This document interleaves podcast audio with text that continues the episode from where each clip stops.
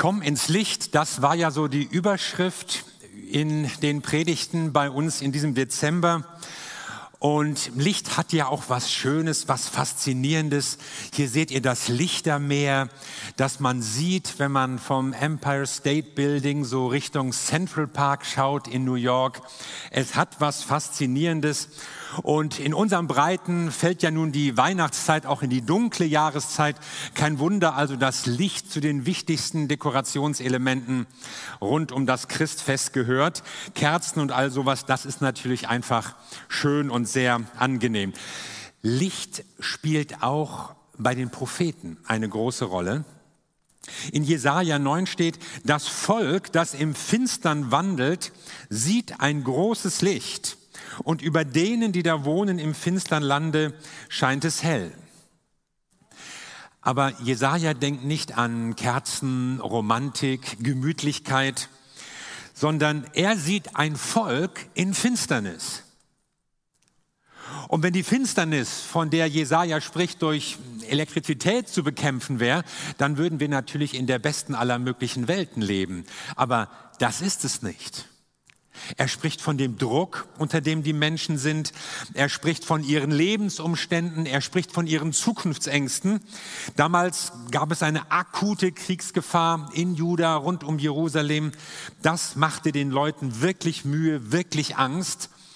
Und später übrigens haben zwei Evangelisten diesen Text auch aufgegriffen und sie sprechen dann von der Bedrückung durch die römische Herrschaft, hohe Steuern und all diese bescheidenen Lebensumstände. Und wie ist es heute?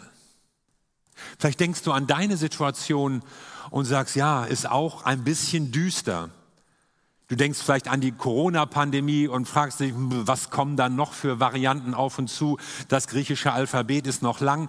Vielleicht denkst du an deinen Arbeitsplatz, an Konflikte mit irgendwelchen Leuten, vielleicht an die Diagnose, die dein Arzt dir gestellt hat, an Depressionen, unter denen jetzt viele leiden, selbst Kinder und Jugendliche, an Einsamkeit, solche Dinge.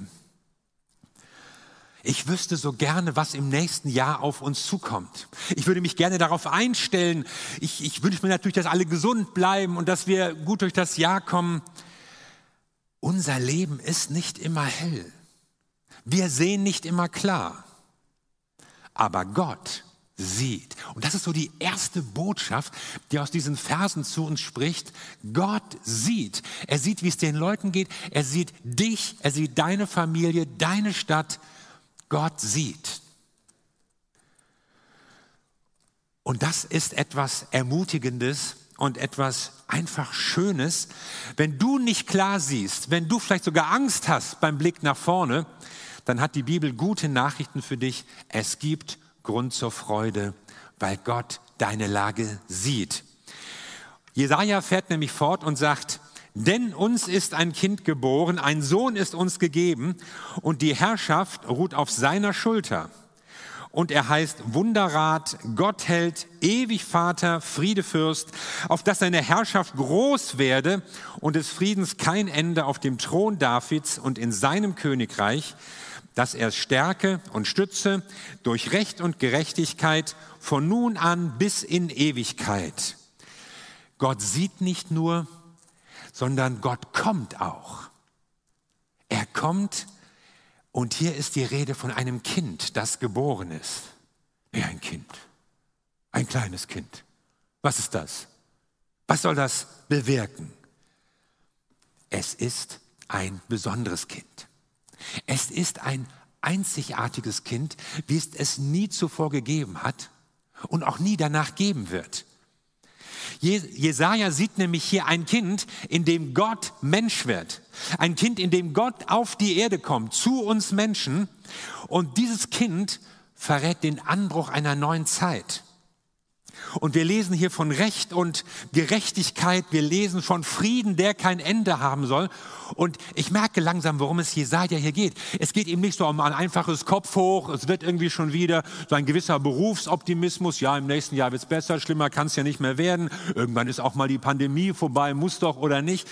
Sondern hier rechnet jemand mit Gottes Handeln. Hier hat jemand gehört, gemerkt, dass Gott ein neues Kapitel aufschlägt, dass er etwas Neues tut mit den Menschen. Gott kommt und Jesaja sieht dieses Erscheinen Gottes, mit dem eine neue Zeit auf dieser Erde anbrechen wird, eine Zeit des Friedens.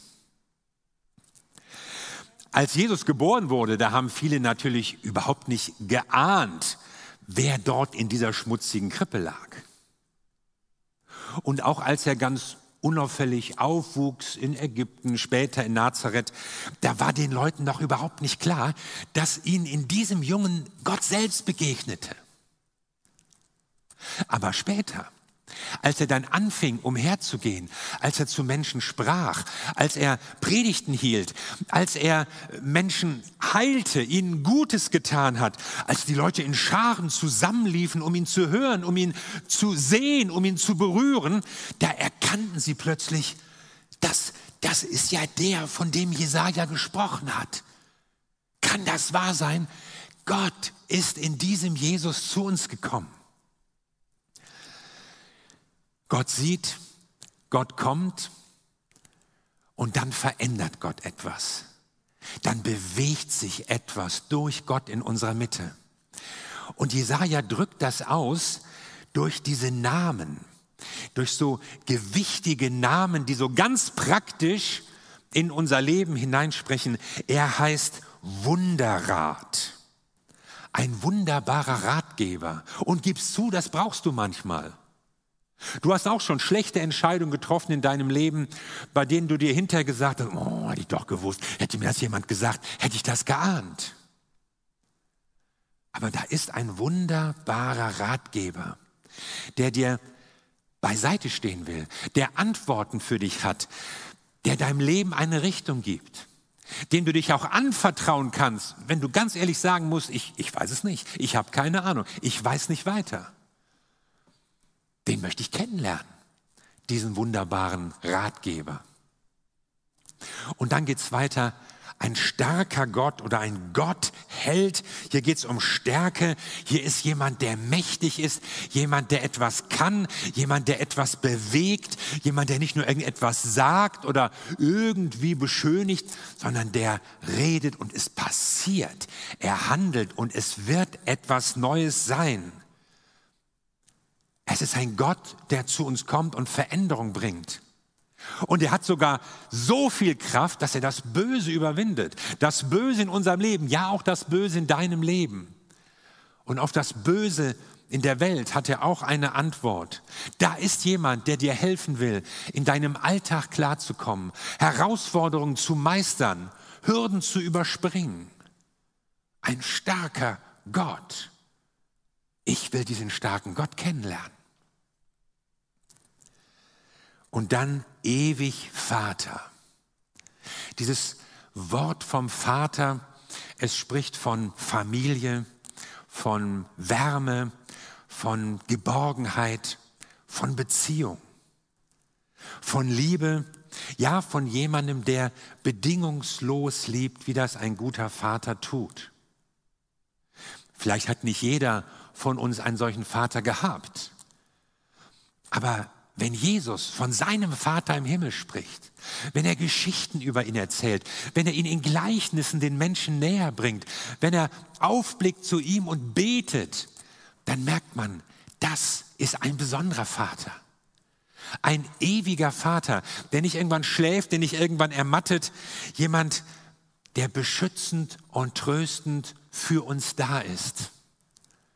Den Vater will ich kennenlernen. Den brauche ich in meinem Leben.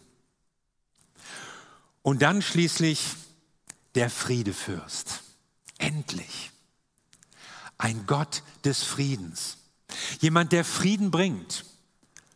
Für Äthiopien und für den Jemen und für Afghanistan und für die Ukraine und wie sie alle heißen, die gefährlichen Gegenden, wo man am liebsten gar nicht hinreisen möchte. Friedefürst. Und die Bibel spricht an verschiedenen Stellen von einer Zeit, in der die Schwerter zu Pflugscharen werden und die Speere zu Winzermessern und in der die Menschen den Krieg nicht mehr lernen werden, weil Frieden herrscht. Ja, das wünschen wir uns und wir können es uns doch so schwer vorstellen. Eine Welt ohne Waffen, ist das realistisch? In einer Welt, in der es viel Böses gibt, da braucht man tatsächlich Polizei und Militär. Da brauchen wir, um uns zu schützen, Waffen und auch Leute, die damit umgehen können. Es hat auch was mit Freiheit und Sicherheit zu tun. Ich fürchte, so sieht die Sache erstmal aus. Und trotzdem will Gott dafür sorgen, dass unser Traum vom Frieden keine Illusion wird. Und hier spricht der Prophet von einer Zeit, in der Gott selbst Frieden stiften wird. Es ist eben nicht nur das Ergebnis von menschlichen Bemühungen, so gut sie sind. Und vielleicht hoffen manche, träumen davon, ja, wenn es weniger Waffen gäbe, dann gäbe es auch weniger Krieg. Oder wenn wir gleich die Bundeswehr, die Armeen abschafften, dann, dann würden das alle machen und dann hätten wir Frieden auf der Welt. Ich fürchte nicht. Früher sagte man ja so, am deutschen Wesen soll die Welt genesen. Nein, so war es nicht. Und ich glaube auch nicht an deutschen pazifistischen Träumen wird die Welt genesen. Ich glaube, die Welt wird genesen durch Jesus Christus. Ich glaube, sie wird genesen durch den Friedefürsten, der kommt und der ein Werk der Veränderung beginnt. Und zwar nicht in den Regierungen oder in der UNO, sondern in unseren Herzen. Da fängt es an. Da fängt der Friede an. Zuerst der Friede mit Gott, dann der Friede mit den nächsten Leuten, meinen Verwandten, meiner Familie, vielleicht in deiner Ehe, vielleicht mit deinen Eltern, irgendwelchen Verwandten. Ist da Friede? Ist Friede in deinem Herzen? Ist Friede in deinen Beziehungen? Da fängt Gott an. Und bevor er da nicht zum Zuge kommt, brauchen wir nicht von dem großen Weltfrieden zu träumen. Aber Gott möchte zum Zuge kommen. Beim Frieden geht es um dich. Und beim Frieden geht es um unsere Welt, geht es um unsere Völker, geht es um die Länder, geht es darum, dass Gott eine Welt herbeiführen möchte, in der wir nicht mehr für den Krieg üben. Und in dem all die Energie und, und all das Geld in andere Dinge hineinfließt, zum Segen für die Menschen.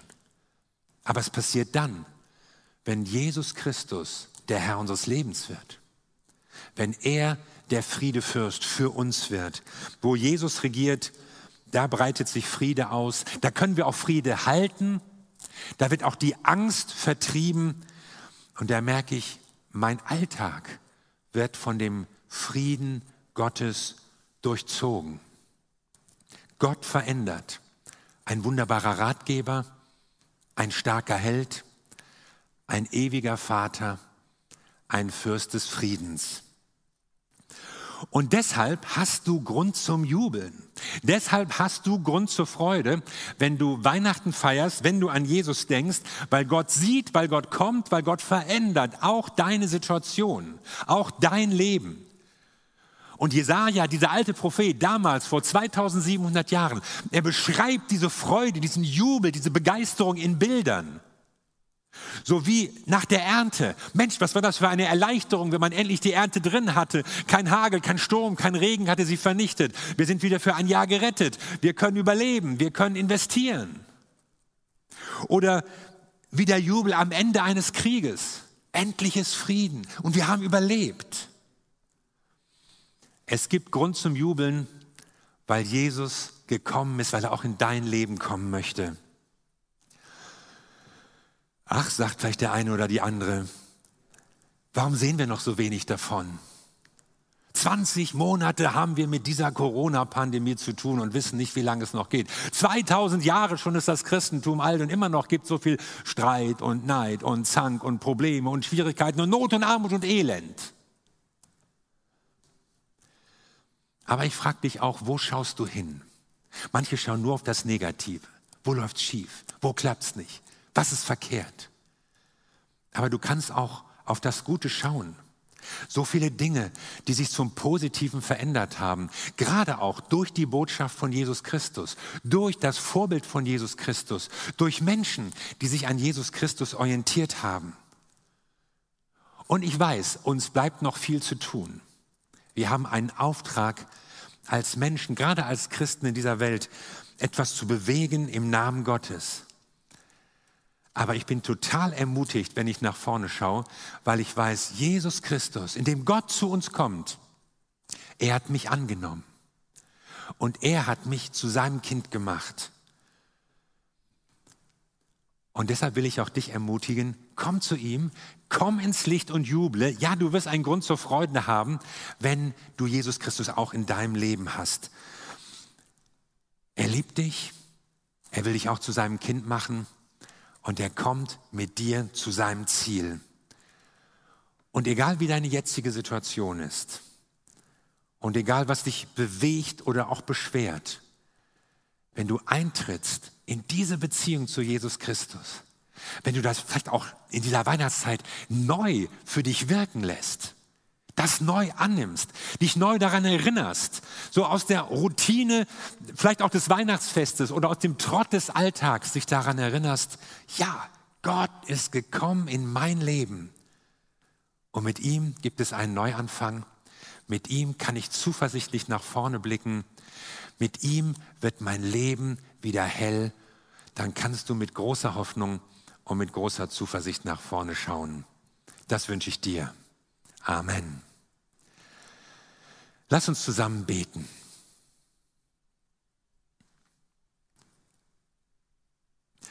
Wir danken dir, Jesus Christus, unser Herr. Wir blicken mit großer Freude und Dankbarkeit darauf, dass du zu uns gekommen bist, Mensch geworden bist, einer von uns, unser Leben geteilt hast, am Ende dein Leben für uns gegeben hast, damit wir dich kennen können, damit wir zu Gott finden, damit es ein neues Leben für uns gibt. Wir danken dir, Herr, dass in deiner Geburt der Keim ist für eine neue Welt, für eine veränderte Gesellschaft aus Menschen, die du in ihren Herzen verändern und erneuern konntest. Und ich bete darum, Herr, dass du Menschen an diesem Tage erreichst mit deiner Liebe, dass Menschen neu motiviert sind, sich dir zuzuwenden. Und unser Gebet ist es, Herr, dass du als ein wunderbarer Ratgeber, als ein starker Gott, als ein ewiger Vater und ein Fürst des Friedens unser Leben, unsere Familie, unsere Gemeinde, unsere Welt segnest und leitest. Darum bitten wir dich. Amen.